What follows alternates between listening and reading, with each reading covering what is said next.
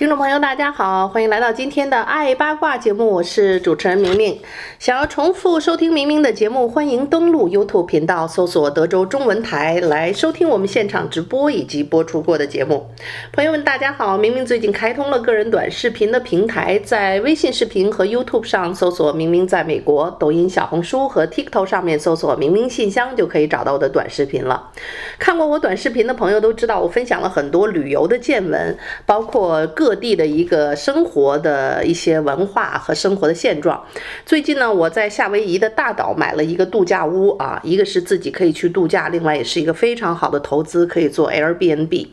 那么在呃美国呢，哪一个州啊、生活的居民是一个什么样的状况？平均哪个州的平均寿命最长？Here we go！哎，今天给大家介绍一下啊，这个这个我选择的这个夏威夷州是平均寿命最长的地方。所以那里真的是一个非常适合养老的地方，而且呢。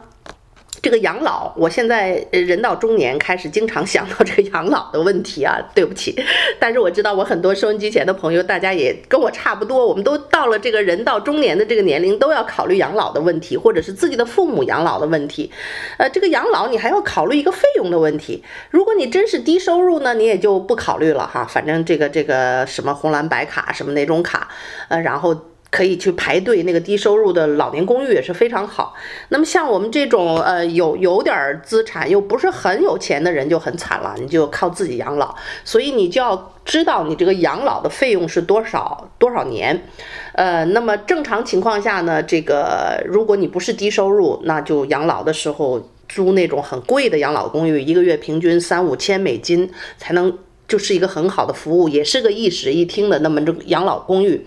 那时候就是到你走不动了，身体有病的时候是没办法，你必须需要住进那种包括 nursing house 有人照顾你的地方。但但凡身体健康，像我父母他们六十多岁退休，一直到呃这个这个呃这个去世哈，我父亲去世那是二十年的时间呢。二十年的时间，或者是我妈妈现在在世，可能还会活更长的时间。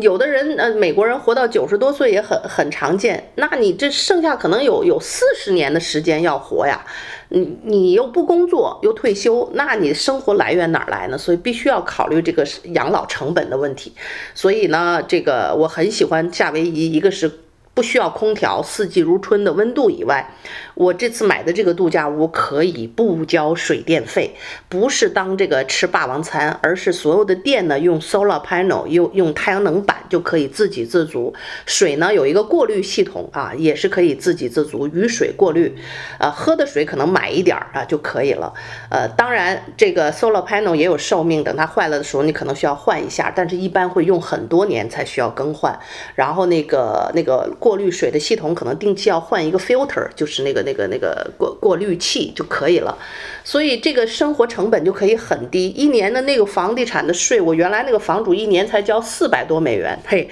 到我这儿呢买的时候贵了，就高呢也就大概八九百块，一千美元以内一年啊，房产税就搞定。我在休斯顿这房子一年房产税就两万多，你再加上乱七八糟的什么保险呐、啊，花园园丁啊，那都没算呢。Anyway，啊，这是一个大家可以好好考虑的问题，呃。在美国哪一个州的居民寿命最长？刚才呢也没卖关子，已经告诉大家了，是夏威夷州。那么新闻周刊啊、这个根据独立研究组织世界人口综述公布数据进行分析后发现，投票倾向分别支持民主党和共和党的全美各个州，红所谓的红州和蓝州，咱们德州现在大部分这个这个就是一个一个一个一个呃红州嘛，前。前者啊州的平均寿命比后者大约多两年，哎，就是这个民主党的州的这个人的寿命呃有一点点长，哎，所以这是对我们是个好消息。若以族裔和性别区分呢，全美民众寿命长短是有显著的差别的。平均寿命最长的，哎，也是好消息，是我们亚裔女性，平均寿命是八十五点六岁。那么平均寿命最短的就是非洲裔男性的六十六点七岁。那不得不说呀，黑人男子这个他们可能这个不安全系数比较高啊，然后又又呃确实有很多事情发生，有的人呢可能早年就夭折了，所以他一下子也是拉拉低了平均的这个非洲裔男性的寿命。很多就是你要好好活着哈，也也也也还是六七十岁、七八十岁的，但是因为有那些短寿的人，一下子就把平均的非洲裔男性的平均寿命拉低到六十六点七岁。新闻周刊报道说，前总统川普在二零二零年大选胜出的几个州啊，州民的二零二三年平均寿命是七。十五点五岁，但是呢，哎，呃，现总统拜登总统获胜的几个州州民，二零二三年平均寿命啊，这个是七十七点七岁。从二零二零年到二零二一年，美国民众不分健康状况、政治倾向，平均寿命呢是全面的降低。这个是由于啊，过去三年的这个疫情啊，pandemic 这个 COVID nineteen 的这个新冠疫情造成的。其他已经开发国家民众平均寿命也同样在二零二零年在下降。但是在疫情发生一年之后呢，啊，这个慢慢恢复了，平均的寿命渐渐恢复到原来的这个水平了。美国民众在今年二零二三年的平均寿命为七十六点六岁，但是每个州之间的差异相当的大。夏威夷州的居民平均寿命是八十点七岁，密西西比州的居民平均寿命是七十一点九岁。所以啊，朋友们，能耐得住寂寞、喜欢海岛生活的人。你看，除了夏威夷岛，以前亚洲最长长寿的人平均也是在日本啊，在日本那个小岛冲绳地区，那百岁的老人是非常的多。所以这个海岛的气候，事实上呢，空气一般比较好，吃海鲜比较多，然后各种各样原因吧，啊，亚洲人我们确实有有这个优势。夏威夷呢，也是亚洲人啊生活特别多的地方啊，这个华裔也非常多，还有华裔混血的亚裔的这个都是亚裔的后代是大部分人，所以现在在美国呢，夏威夷州的居民平均寿命是最高的。在居民平均寿命最长的排行榜前十名，只有犹他州在二零二零年大选是 是是川普胜出的，其他呢，夏威夷州、华盛顿州、明尼苏达州、加州、麻州、新罕布夏州，还有俄勒冈州啊，这个佛蒙特州、犹他州、康涅狄格州啊，都是呃，报道指出，居民平均寿命最短排行榜最后的十名里啊，只有新墨西哥州在二零二零年大选支持拜登。另外九个州为密西西比州、西维吉尼亚州、路路易斯安那州啊、阿拉巴马州、肯塔基州，还有田纳西啊等等。所以呢，在大家看了这份报告以后，你会看到一个州的平均寿命和经济水平、医疗条件有关系。当然，这个那些作死的州啊，有那些特别危险的一些条款，什么这个这个毒品呐、大麻合法化，这这个可以预见的未来会缩短平均的寿命，因为有一些年轻的生命因为呃毒品的原因可能就早逝了，一下子就会把平均寿命拉下来。然后德州呢，尤其是休斯顿，大家也知道，我们有得天独厚的 medical center，确实呢，在医疗条件上来说，我们这里还是非常适合养老的。当然，有病要及早发现、及早治疗，这样的话呢，我们的医疗环境、医疗条件会给大家提供一个最好的帮助，能够延长大家的寿命。除此之外呢，就是相对呃保守一些的这个这个州派呢，确实可以相对呃。尤其在在毒品的事情啊，很多方面，这个相对传统的地方呢，没有那么激进，事实上呢，也是更加的一个相对安全吧。啊，这是一个很有趣的一个报告。呃，至于。平均寿命，它当然这个有各种各样的原因啦，但是就是一个一个整体的状况。但是到到单独的个体来讲，确实也是差异还是蛮大的。这个跟遗传基因呐、还有自己后天的生活条件有关系。但是遗传基因要不好，哎呀，我可认识一个人，又有钱又干嘛？那个惜命，那个小心呐，天天吃 organic，吃有机的这个那个，喝那个水。也是这小心那小心啊，最后还是很早就得癌症去世了。呃，当然现在也有一些呃报告显示呢，整个像这种大城市地区水质啊，这个重金属的污染呢，铅啊，还有很多东西，呃，好像有的时候也是很很难很难彻底的防治。那有些人又离不开大城市生活，呃，在这里提醒大家，其实家里那个过滤水的那个装置非常值得买。那个东西啊，就是几个过滤器过滤以后的那个简单过滤装置以后的那个水的清清洁度，比我们买的很多瓶装水还要干净。这是我曾经看过一份报告，所以呢，在这儿也提醒大家，想要长寿呢，就是要注意各个方面吧，饮用水啊，饮食均衡啊，心情也非常重要，适当的运动啊，还有这个生活最好是精神愉悦，找到自己非常快乐的生活方式，这些呢才能够起到。一个综合的一个结果啊，希望大家都能够活得长长久久的。那我个人喜欢旅游，所以我最近呢也是买好这些度假屋，就准备有时间经常的旅行。然后很幸运，我也可以在家办公，有网络就可以办公，可以做节目。所以呢，就可以经常出去看看，然后也会在节目里跟大家一起去分享我旅行当中的一些见闻。好的，听众朋友，您正在收听到的是德州中文台的《爱八卦》节目，让我们稍事休息片刻，欢迎继续收听今天的《爱八卦》节目。好，听众朋友，欢迎继续收听德州中文台的《爱八卦》节目，我是主持人明明。上半段呢，跟大家分享了一下美国平均寿命最长的州啊，是夏威夷州啊。现在呢，就给大家报告一个今天跟寿命都有关系的一些话题。那么最新的一个美国的交通安全的报告也也出来了。每年呢，这个美国由于车祸离世的人，当然数字是越来越高涨啊。这跟这个。可能从疫情开始，很多人失业啊、暴怒啊，这个社会的不安定因素有关系，还有枪击案呐，这个这个这个路怒症开枪啊等等。但是呢，就是一个单纯的交通事故也是越来越高。那么在这些发生车祸、司机死亡率方面呢，有一个最新的报告就是。大家如果要买车的话，可以参考一下。根据公路安全保险协会 IIHS 发布的一项最新的研究，小型车辆和高马力的那种 muscle cars，叫肌肉车司机的死亡率是最高的。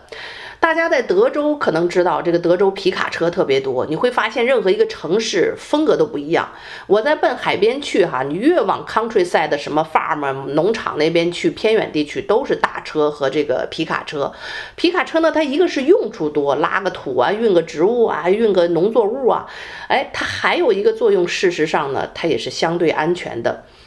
根据报告呢，这个死亡率最高的车都是小型车啊，排在第一位的是三菱幻影 G 四造成最多的司机死亡，每百万人中有两百零五例死亡案例。啊，第二呢是三菱的幻影掀背车，就是那个那个上面盖儿可以打开的，类似于跑车的那样，是紧随其后，每百万人中有一百八十三例死亡。所以告诉大家，车越小，完了还弄个像个 sports car 跑车那种滋滋滋。这就是危险啊！呃，这这，人各有喜好吧。所以现在看很不幸啊，三菱的两款这种小车都排在第一、第二。之后呢，就是呃，其次就是呃，第三位的就是道奇挑战者的两轮驱动啊，这个道奇啊 Challenger 2WD 的这一款排在第三位，这司机死亡数。还有第四位的是现代的雅绅特。啊，这个 Hyundai Accent 和雪佛兰的斯帕克，这个 Chevrolet Spark 啊，这都是司这个司机的普遍的这个死亡率最高的几个车型。对于2020年的车型以及2018和2021年同等的车型，每百万登记车辆每年大约造成38名司机的死亡，这比上次对2017年车型进行研究时的36辆的这个死亡有所增加。所以呢，这个报告显示，这个增长和这项研究所涵盖的四年期间美国交通死亡人数的增加是一致的。这个机构指出呢，从一八年到二零二一年，美国有十五万五千一百三十六人死于交通事故，高于二零一五年到一八年的这个十四万七千五百九十九人，这多出了几乎一万人啊。所以呢，这个 IIHS 的主席啊，David 说呢，在一份声明中说，我们通常发现呢，小型车辆的司机死亡率很高，因为他们不能够提供足够的保护，尤其是当你发生车祸和一个更大更重的 SUV 或者是皮卡车相撞的时候，小车这真的是这个死亡率或者危险率是特别高的。所以呢，这种现象也造成了美国人现在正在购买更多的皮卡和 SUV。根据数据呢，这些车型的死亡率通常是低于小型车辆。但是国家公路交通管理局呃报告也说，从二零二零年到二零二一年，和超速相关的死亡人数上升了百分之八，这个占车祸死亡人数的近三分之一。他说，上榜的肌肉车凸显了汽车的形象和由营销方式也会增加撞车的风险。所以呢，这些汽车的营销商在广告上不要凸显它的速度啊，那种那种竞竞技呀、比这这这马路上哪是开赛车的地方啊？您要喜欢开赛车，就进那赛车场里去过那瘾嘛。那你开赛车的时候，大家也都知道，那安全措施，头盔是必须的。有头盔虽然也是危险，但是至少你还有一层保护。那你拿着那种车跑马路上当赛车开，那真是就是找死啊！所以呢，这个安全第一位吧。这个我曾经也有家里人是车祸去世的，是非常大的一个伤痛，也是，呃，一个非常可怕的经历。我真的是希望听众朋友们每一个人都不要经历这种这种惨痛哈。开车呢，这个。保持车速啊，然后不要看手机，然后呢，就是能换大一点的车就不要小的车。前一阵子就是夏天的时候，大家记得我们 Houston 有时候雨水一大的时候也会 flooding，就是淹水嘛。然后我们小区的那个出入口哈、就有一段地儿特别低洼。所以那个雨一下大了以后呢，那个门就就算开着，我们普通的车就都出不去，出去一辆就就淹在那个那个坑里出不来了。然后我就赶紧警告大家，就那就别走了，别走。以后呢，雨也停了，那个水还没下去啊，大家都淹在那儿。那你总得出去去个超市买个什么？哎，这时候就看见邻居开个皮卡车，啊，慢悠悠的就从那水坑过去了。哎，人家有皮卡车的邻居全出去了。我呢，SUV 也不低，但是跟皮卡车比还是低，所以就窝在家里也出不去。哎，那个时候我记得特别清楚，还告诉邻居去 HEB 帮我买点牛奶，帮我买点什么菜回来。哎，就家里就要断断了粮了，都快要，没有菜了，就这样。呃，所以呢，就是大概水是过了一天天左右退了啊，我们才能出去。所以你就想想，因为有时候德州啊，天气那个暴雨说来就来，你出门的时候在路上你也不知道这个雨瞬间就会那么大，然后局部地区就那局部的雨特别大，瞬间就可以水淹下来，淹起来，然后就它流速慢嘛。那你想，你开一个矮车，一个卧车，你就第一个陷在水里。哎，SUV 呢过去了，那水再高呢，SUV 也不行了，也也坏在那儿了。只有皮卡车能过。当然，皮卡车过不了的时候，谁也别过了，那真的也是很危险了。呃，所以，嗯，我今年买了一个皮卡，也是考虑到这些，确实是非常的实用，而且真正玩越野的人哈。有的人还会把皮卡改装一下，比如说四个轮轮胎换成那种更高大的，那那就是更啥水都能越过了。然后呢，还有一种玩越野的人，他在这个排气管子上装一个套子，像个胶皮套一样啊，把那个管子那个那个套上以后，人为的系在车的那个反那个那个上面，就让它排气冲天。这样呢，它就能够越过很深的水，甚至到了那个脚踏板那个高度是绝对没问题的。就是把排气管子那个弄好，当然那个是经过改装的汽车了。如果呢，大家呃像我一样有着爱好，也有着心情，也有着闲钱，愿意改装的话，也不妨可以考虑一下。我下一步可能就要对我那个皮卡车干这事儿，给它改装改装啊，这样可以越过很深的水。下次在淹水的时候，我就出去去超市给给给邻居们买东西啊，在。运回来，呃，很好玩儿。呃，这个我记得上次淹水，除了车以外，就家里你知道，我们有时候出去玩，给孩子不弄那个 kayak 嘛，就是那个小小的带个桨的那个小船、小板子船。那水淹了，你记得那一年特别厉害，就就就 pandemic，不是这个那个淹水的时候，我们去买毛驴区去救人的时候，很多邻居就是把自己家里的小船拿出来了，哎，拿着个桨就进去救那个屋里的人啊、老人去了，因为那个。淹水之后那个水啊也是不安全的，那它细细菌也好，也可能有电 whatever。就是贸然涉水，很多人也游泳也不行，也不敢出来，所以都是这种民间的船只进去，把很多的人疏散出来的。所以不管是 kayak 还是那小型有发动机的船，那就更来劲了。哎，这这东西我家里现在都有。好了，Anyway，跟大家讲讲这个车和船的安全吧。所以在在这个现在呢，大家如果要换车，呃，考虑一下。可能你对于开惯了小车的人，尤其有一些老年人啊，他可能刚一换大车不习惯。这个习惯的问题，其实很快就会适应的啊。就像我。经常开 SUV，以前没开过皮卡车，冷一开，乍一开也觉得这这这么长这么大个家伙，第一次有点手心出汗，开两天就熟悉了，然后很快你就熟悉这个车了。人的能力是训练出来的，你永远害怕，永远不训练就开个小卧车，你就永远也没机会开大车。当然，出于安全的考虑，我们现在说这个大车的安全性确实是会更高啊。所以呢，就跟大家报告一下这样的一个数据。那么接下来呢，在这个这节目的末尾，也给大家说说这个有趣的事儿吧。啊，刚才说到这个暴风骤雨啊，这大家可能会被淹水淹在路上。哎，还有人呢，在暴风骤雨里差点被雷电给劈死。哎，逃过一劫的人呢，就真应了咱们华人说那句话，叫“大难不死，必有后福”啊。最近呢，大家都知道这 Powerball 的这个这个奖项分，这个钱是越来越高啊。这个中奖的人会让大家嫉妒死，哎，但是这中间也开了很多小的奖。其中呢，美国一个女的在在路上开车的时候，两口子差点被两道闪电劈中啊。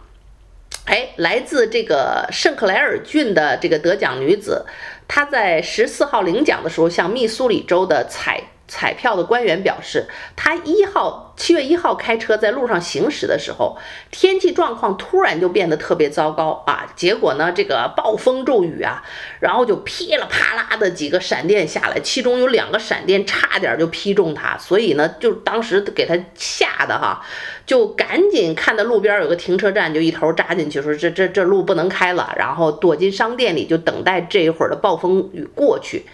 进了加油站，闲着没事儿呢。他说，当时有两道闪电，差点就击中我，就离得我很近。他说，我告诉丈夫，这天我不能再开了，啊，我不想继续在暴风雨中开车啊，再就赶紧找这个加油站就停进去了。等天气转好，外面哗啦哗啦下大雨的时候，他就随手买了一张 Powerball 的彩票。结果第二天早上一看，咦，中了五万美元奖金呢！这可真是啊。他说：“当天呢，这个我当下真的是不敢相信啊！他说真的是太让人兴奋了。那么这个女的买的这个 Powerball 的彩票呢，那个礼拜是开出了八点七五亿美元的头奖，也是 Powerball 历史上第六高的头奖的奖金。所以呢。”呃，虽然没有中得最高的这个多少亿的大奖，五万美金呐，也是一笔大钱呐，所以这个女的好开心呐，她决定用这个奖金在孙子孙女们身上啊，好好的一家人享受一些这个度假呀等等，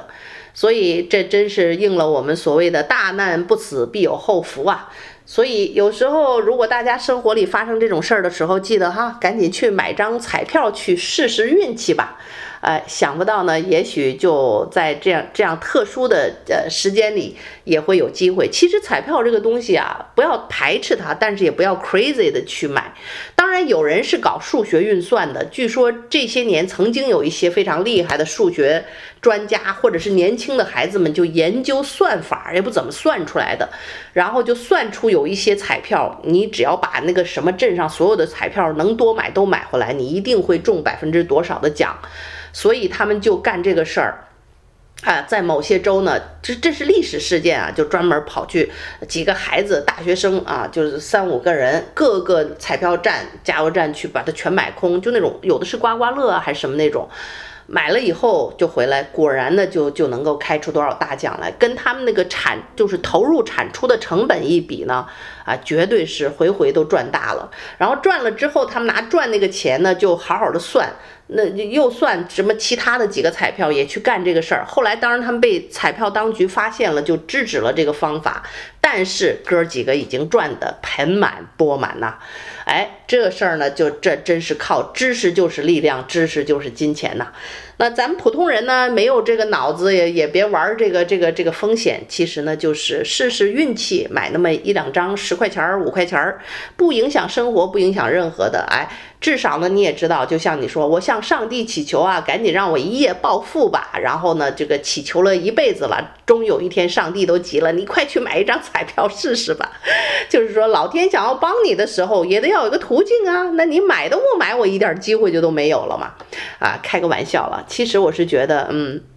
这个就是如果说哈，经过就就试试运气，呃，买一张就可以。而且现在有这个一些 app 是可以在网上购买的，当然它需要实名的验证哈。这个这个东西你去查一下，叫做 Jackpocket 啊，有一些 app，然后你可以设定一个自动购买，每次就买个两块钱的，每次就买个五块钱的。我是每次就买一两块钱的，然后就这么这么自动的每周去买一个，那一个月下来不就也就十块钱嘛？啊，呃，十块钱都不到，有时候就是这样。然后呢，呃，是一个非常好的方式，你就可以。给自己这么一个小小的机会，万一哪天中奖了呢？中奖的话，我马上在节目里告诉大家，然后大宴宾客，请朋友们吃饭。呃，好了，这是一个很呃美好的期望。好了，再次祝愿们朋友们有一个愉快的一天，我们下次节目再会喽。